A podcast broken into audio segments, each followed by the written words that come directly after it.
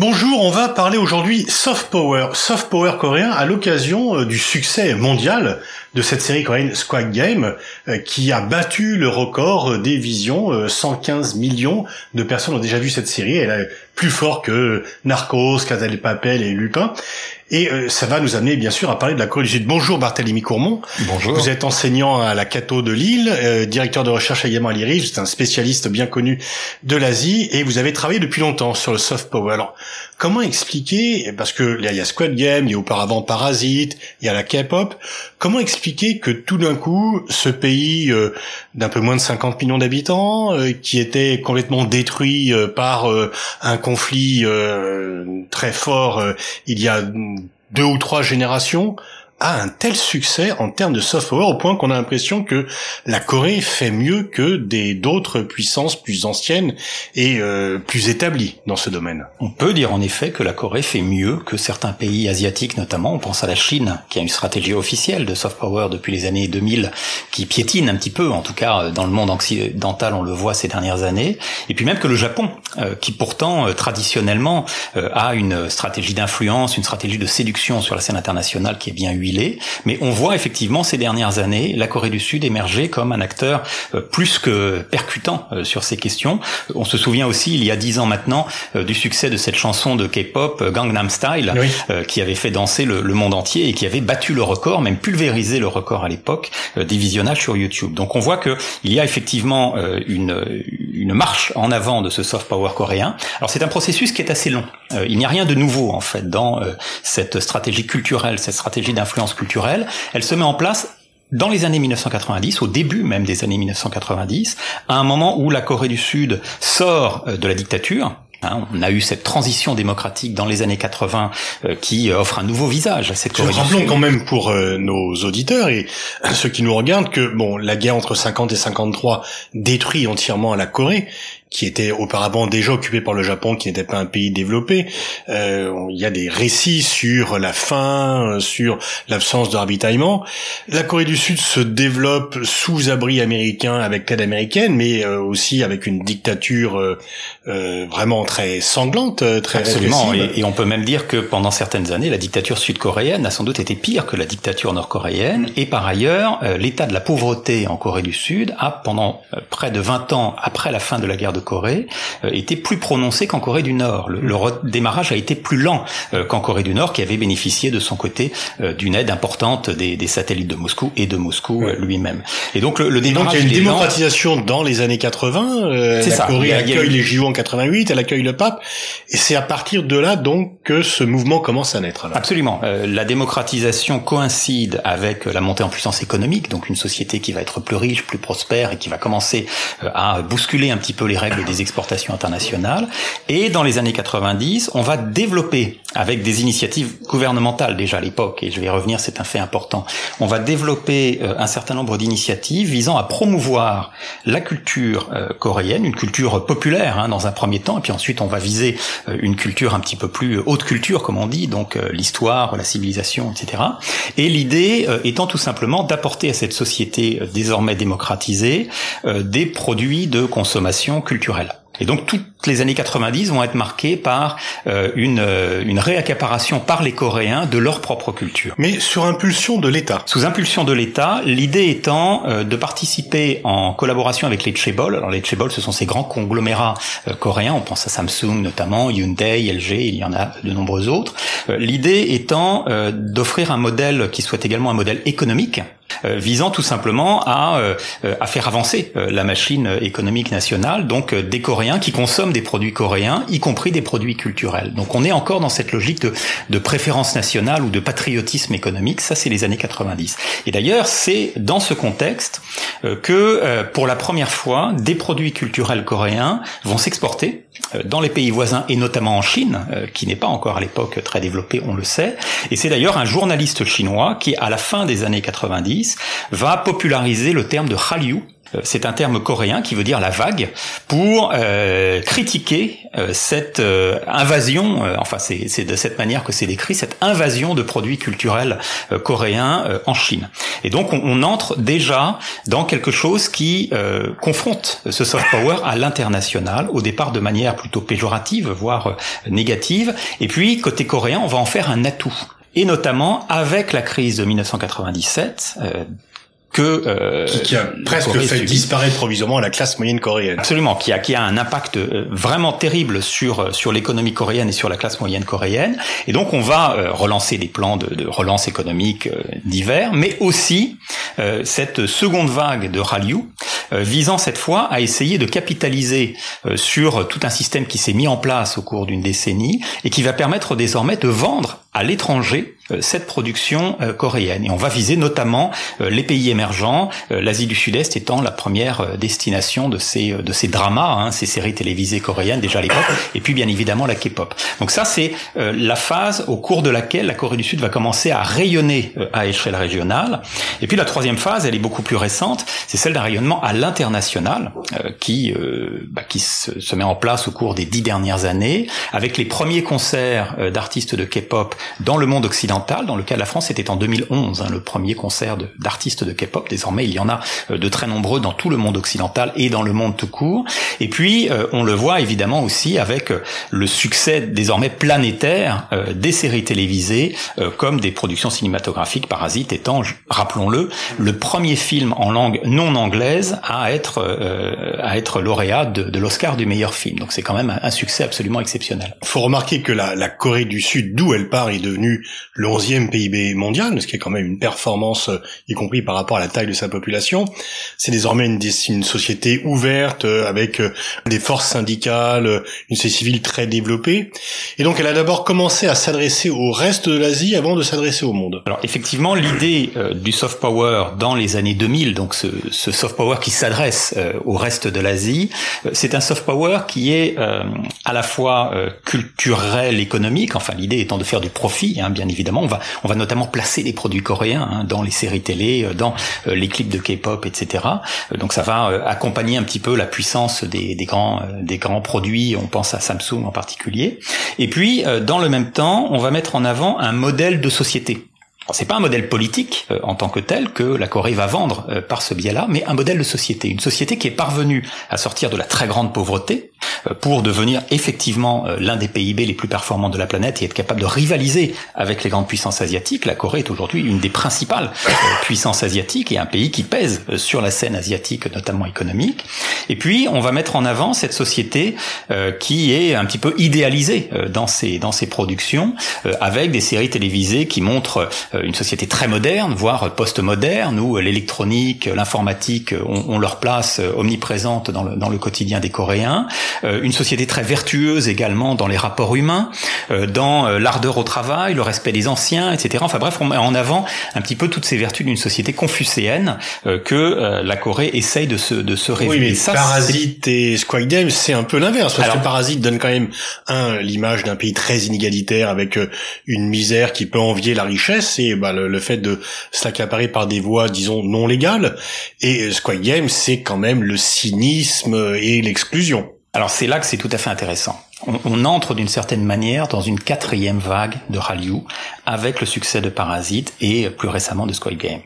On, se rend compte que euh, la force du soft power coréen aujourd'hui ne se limite plus à cette stratégie, disons, de nation branding, hein, où on met en avant euh, les caractéristiques d'une société pour essayer de mieux les vendre et donc de séduire euh, dans le cadre d'un partenariat entre le gouvernement et les acteurs de l'économie.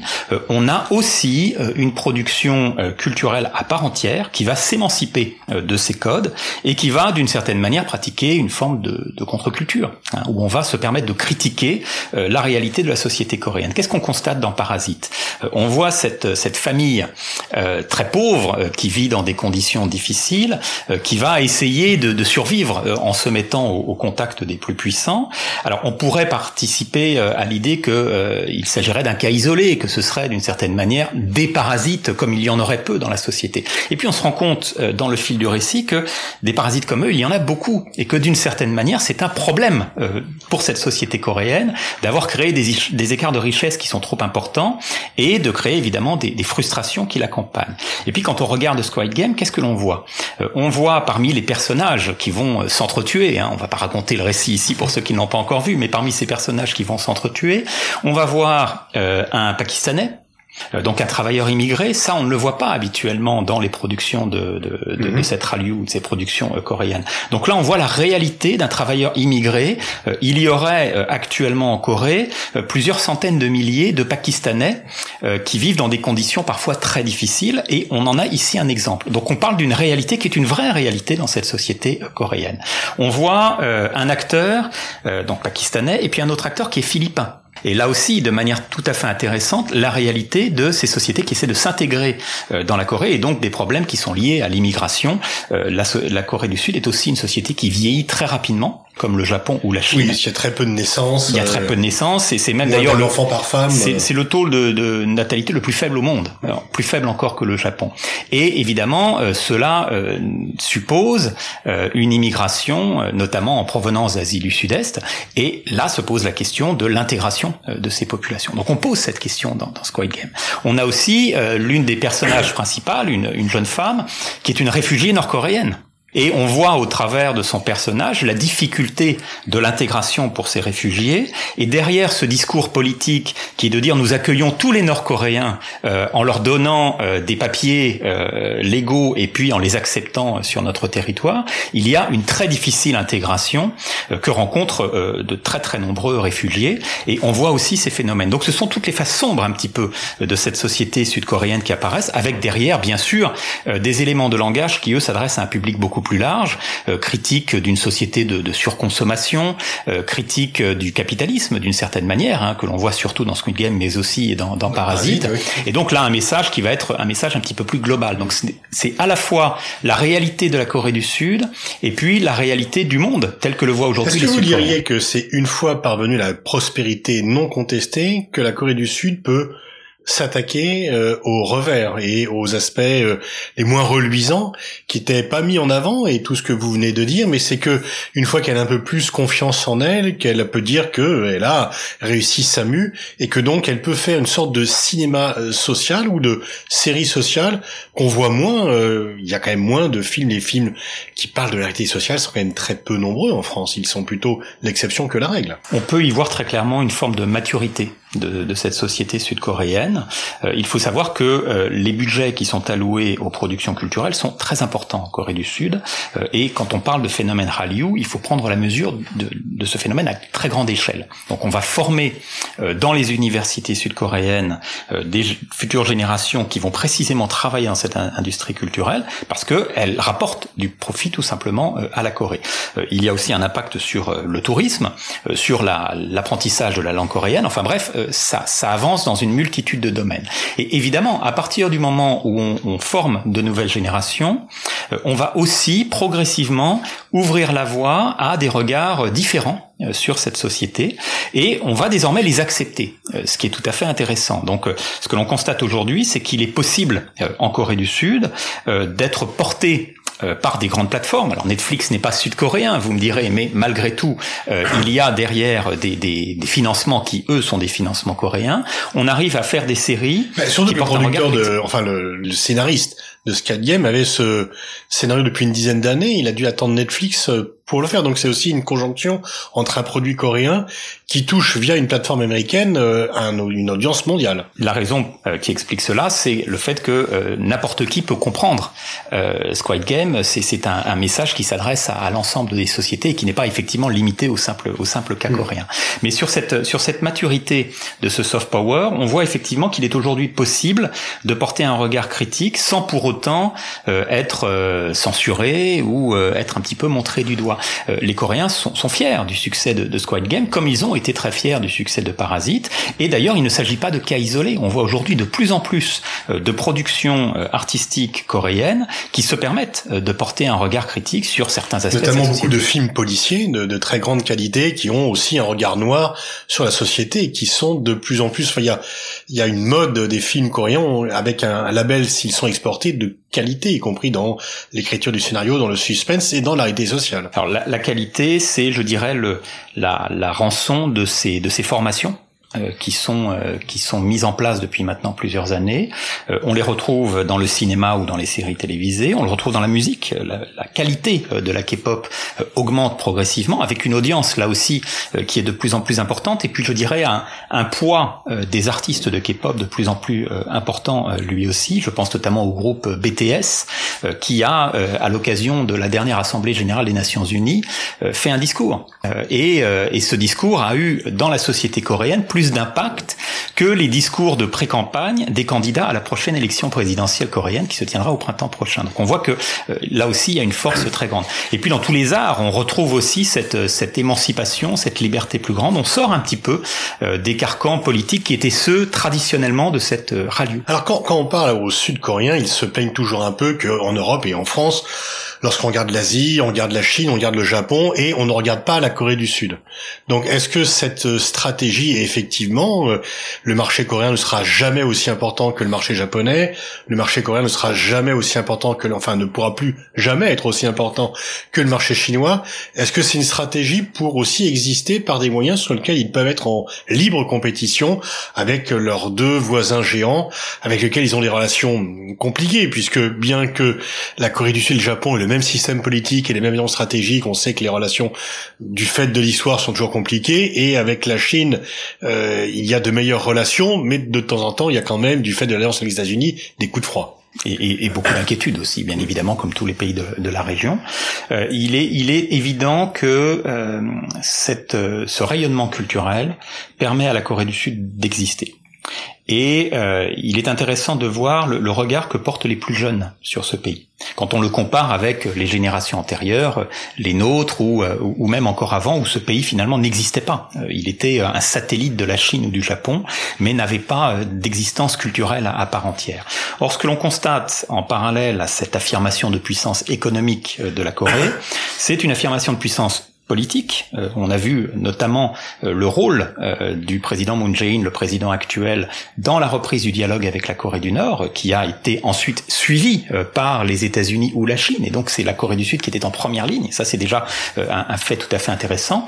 Et puis dans le domaine culturel, on va mettre en avant tous les éléments de cette culture. Donc on, parle ici de culture populaire, bien évidemment, puisque c'est ce qui est représenté dans ce phénomène Hallyu. Mais sur cette haute culture, sur cette civilisation coréenne, on voit également une progression très importante, avec notamment la restauration euh, des, euh, des, grands bâtiments euh, de, de, Corée du Sud, hein, qui avaient été détruits par cette guerre de Corée, dont, dont l'impact avait été absolument terrible.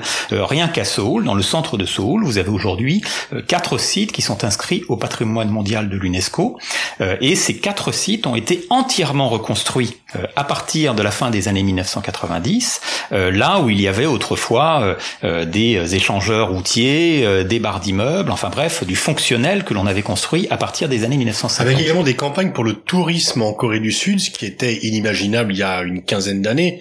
Personne ne pensait que la Corée du Sud serait on y a pensé pour les usines, mais pas pour le tourisme. Mais il y a cette campagne sur le tourisme qui, bien sûr, s'appuie sur le succès des séries, de la K-pop et, euh, et, des films. Absolument. Il est, il est d'ailleurs très intéressant de voir, euh, quand vous allez visiter les, les, offices du tourisme en Corée du Sud, euh, l'omniprésence de Hallyu. Et on a d'ailleurs de très nombreux tours qui sont proposés aux étrangers, donc dans, dans diverses langues, pour aller sur les lieux de tournage, euh, pour aller dans les dans les studios d'enregistrement euh, des chansons, etc., etc. Enfin bref, voir un petit peu tout cette tout cet univers. Donc on propose euh, une offre qui vient s'ajouter à une offre culturelle plus large qui concerne effectivement cette histoire coréenne, comme si la Corée existait entre le Japon et la Chine et avait sa propre sa propre identité et sa propre culture. Et on n'aurait pas pu imaginer il y a 15 ans de voir autant de jeunes lycéens s'intéresser à l'apprentissage de la langue euh, coréenne, alors qu'aujourd'hui ça devient euh, finalement une langue alors qui ne rivalise pas euh, certes avec le chinois, mais qui malgré tout progresse à très grande vitesse. Et puis on n'imaginait pas non plus les adolescents ici en France écouter de la musique coréenne, où seuls les titres des chansons et quelques refrains sont en anglais, et puis tout le mhm. reste c'est en coréen. Mhm. Est-ce que comment ça marche? Est-ce qu'il y a l'équivalent d'un ministère de la culture en Corée qui donne l'impulsion, puisque vous dites que c'est l'État quand même qui s'en est mêlé, mais il y a même dans les, comme vous l'avez dit, les chaebols, les grands donc qui, qui définit cette politique culturelle? Alors, il y a, il y a effectivement une association de ces deux acteurs que sont les pouvoirs publics et les acteurs économiques. Du côté des pouvoirs publics, il y a un ministère de la Culture, et euh, à ce ministère s'ajoute un certain nombre d'agences qui ont été créées depuis les années 1990, donc précisément euh, en accompagnement de ce phénomène ou à l'origine de ce phénomène, et ces agences ont vocation à, euh, bah, à aider euh, la Donc production. C'est très volontaire, très pensé. C'est très volontaire, c'est une vraie stratégie de soft power. Hein. Je crois que c'est ce qu'il faut en retenir, qui est une stratégie gouvernementale, euh, avec notamment des pas avantages. Par hasard, parce que des fois on a des succès qui viennent, on ne sait pas pourquoi, mais là ça a été quand même très pensé en avance. C'est une véritable stratégie gouvernementale. Il, il est intéressant de faire une comparaison ici avec le cas du Japon où au Japon, euh, on parle aussi de soft power qui se développe notamment dans les années 1970, hein, avec euh, les arts martiaux, euh, les dessins animés, euh, et puis déjà à l'époque le cinéma japonais aussi. Euh, mais il s'agit là de, de mouvements spontanés. Mhm. Il n'y a pas de, véritablement d'initiative gouvernementale derrière. C'est plus un effet de mode finalement autour du Japon à échelle planétaire. Une planétaire d'aubaine notamment euh, qu'on n'a pas pensé. euh, oui. Oui, et puis bon, des, des on va dire des, des instruments euh, au service de cette culture qui sont qui sont riches, qui peuvent effectivement séduire dans d'autres sociétés et, et ça marche. Dans le cas de la Corée, ça a été pensé. Donc on a une stratégie au départ avec effectivement des agences qui sont chargées euh, d'accompagner euh, cette, cet effort euh, et euh, notamment euh, dans l'exportation. Alors c'est très intéressant quand on travaille sur le phénomène de percée euh, de Hallyu euh, en Asie du Sud-Est. Euh, moi j'avais eu l'occasion de le faire il y a quelques années, au début des années 2010, de faire quelques enquêtes sur le terrain et de voir comme pourquoi est-ce qu'on s'intéressait à ces produits sud-coréens. Et en fait la réponse était très simple. C'est que au départ, ces sociétés qui sont très pauvres veulent mettre sur leur chaîne de télévision un certain nombre de produits qui sont des produits récents, mais les produits américains sont trop chers. Euh, Les produits japonais sont trop chers également. Les produits locaux ne sont pas de qualité suffisamment satisfaisante. Et voilà qu'on propose des produits coréens de grande qualité, capables de rivaliser avec les productions japonaises, mais à faible prix. Et pourquoi est-ce que c'est à faible prix Précisément parce que vous avez derrière des aides gouvernementales qui vont favoriser ces exportations. Donc vous voyez que les acteurs gouvernementaux jouent un rôle très important dans cette promotion du soft power. Côté euh, Chebol ou du côté des Chebol, eh bien il y a aussi euh, tout le caractère, je dirais, vertueux de ces de ces grands conglomérats euh, qui fonctionnent parfois un petit peu en, en, en- en cycle fermé, hein, ce qui d'ailleurs est un problème aussi euh, dans la société euh, coréenne contemporaine. Mais j'entends par là qu'on va réduire les coûts de production et puis on va être capable euh, d'alimenter euh, ces- le, le coût de ces productions avec notamment ces placements de produits. Et euh, qu'est-ce que l'on constate au final C'est que euh, une série euh, télévisée euh, produite par Samsung va systématiquement placer les produits Samsung ou tous les dérivés euh, de Samsung, va être sur les chaînes de télévision de Samsung, euh, va être dans projeté dans les cinémas Samsung, etc., etc. Donc on va on va pouvoir se servir finalement du fonctionnement de ces chaebols pour en faire des produits qui sont rentables et même extrêmement rentables. Succès aux États-Unis, succès en Europe. Est-ce que les produits culturels coréens s'exportent et, et succès en Asie bien sûr, mais est-ce que ces produits culturels coréens s'exportent également en Afrique et en Amérique latine? Alors ça commence. Euh, je dirais que c'est la, la dernière étape peut-être de, de ce, de ce Hallyu. Euh, on voit effectivement de plus en plus de ces, de ces productions qui, qui commencent à impacter les sociétés. Je pense à l'Amérique latine en particulier, et l'Afrique est sans doute aussi dans le, dans le viseur. Euh, L'Asie centrale est aussi un cas intéressant de, de, de, de, de région dans laquelle on voit de plus en plus euh, de, de productions euh, coréennes, et le phénomène de K-pop notamment est de plus en plus connu et reconnu. Euh, Est-ce que ça va prendre dans toutes ces sociétés? Euh, C'est évidemment difficile de le, de le savoir, mais quand on voit cette capacité à s'être projetée à partir de, de très peu, hein, comme, comme on l'indiquait, euh, en Asie du Sud-Est d'abord, euh, en Chine euh, de manière très forte, Désormais en Europe et en Amérique du Nord, on peut se dire qu'il y a effectivement encore peut-être de, de, de futures vagues dans ce rallye. Est-ce que le succès qui vient va faire baisser un peu le dynamisme ou au contraire euh, les autorités coréennes se disent euh, ça marche bien, il faut continuer? Est-ce qu'il y a un relâchement ou au contraire il y a de nouveaux investissements en disant il nous faut, on ne peut pas laisser cette vague euh, comme cela, il faut au contraire continuer à investir pendant que ça marche. Alors, il, il faut savoir qu'il y a une très grande fierté euh, en Corée du Sud, qui est partagée par toute la classe politique et par la population dans son ensemble, euh, quant au succès de ce, de ce soft power. Hein. Pour les Coréens, le fait de savoir qu'on parle de la Corée du Sud, que Squid Game bat les records de visionnage sur Netflix, que Parasite est auréolé de, de tant de prix, c'est évidemment des éléments de, de, très très grande fierté nationale. Et ça va effectivement plutôt tendre vers un approfondissement de ces de ces stratégies pour pour passer encore à la vitesse supérieure et, être capable d'avoir une, une, stratégie, je dirais, globale, ce, ce, ce Korea Global, qui est d'ailleurs une stratégie euh, officielle de la, de la Corée, mais l'idée étant véritablement de faire la promotion de ce pays. Cependant, à partir du moment où on a euh, un soft power qui s'émancipe un petit peu de ce modèle euh, parfois très conformiste. Hein. La Corée du Sud a beaucoup de vertus, elle a aussi euh, quelques limites, et notamment une société très conformiste, avec un poids du travail qui est parfois très dur pour pour la société, un taux de suicide qui est d'ailleurs un des plus élevés au monde, des pressions qui sont qui sont terribles. On retrouve ces pressions dans dans Squid Game notamment, avec ces petites grand-mères que l'on voit le dos courbé, qui ont du mal à, à joindre les deux bouts. Bah, ça, c'est la réalité de la société sud-coréenne aussi, et euh, et évidemment, maintenant, la question, ça va être de savoir si euh, on ne va pas créer euh, quelques tensions au sein de, cette société. la société sud-coréenne n'est pas totalement unie face à ce modèle de développement, face à ce modèle de société, et on l'a vu notamment ces dernières années avec une remise en cause très forte d'une grande partie de la population du, rôle des Chebol et euh, de ces alliances entre les tribals et le pouvoir. Et donc effectivement, euh, il y a euh, des, des, divisions sociales, il y a des, des, crispations sociales qui sont très fortes dans cette société, et on peut s'attendre dans les prochaines années à voir apparaître plusieurs types de discours portés par par ces, ces instruments de, de, de, culture populaire notamment. Merci Barthélemy Comont. En tous les cas, on n'a pas fini d'entendre parler du soft power coréen, c'est qu'une étape, et merci de d'avoir porté ces, cet sur ce soft power coréen. Merci Pascal.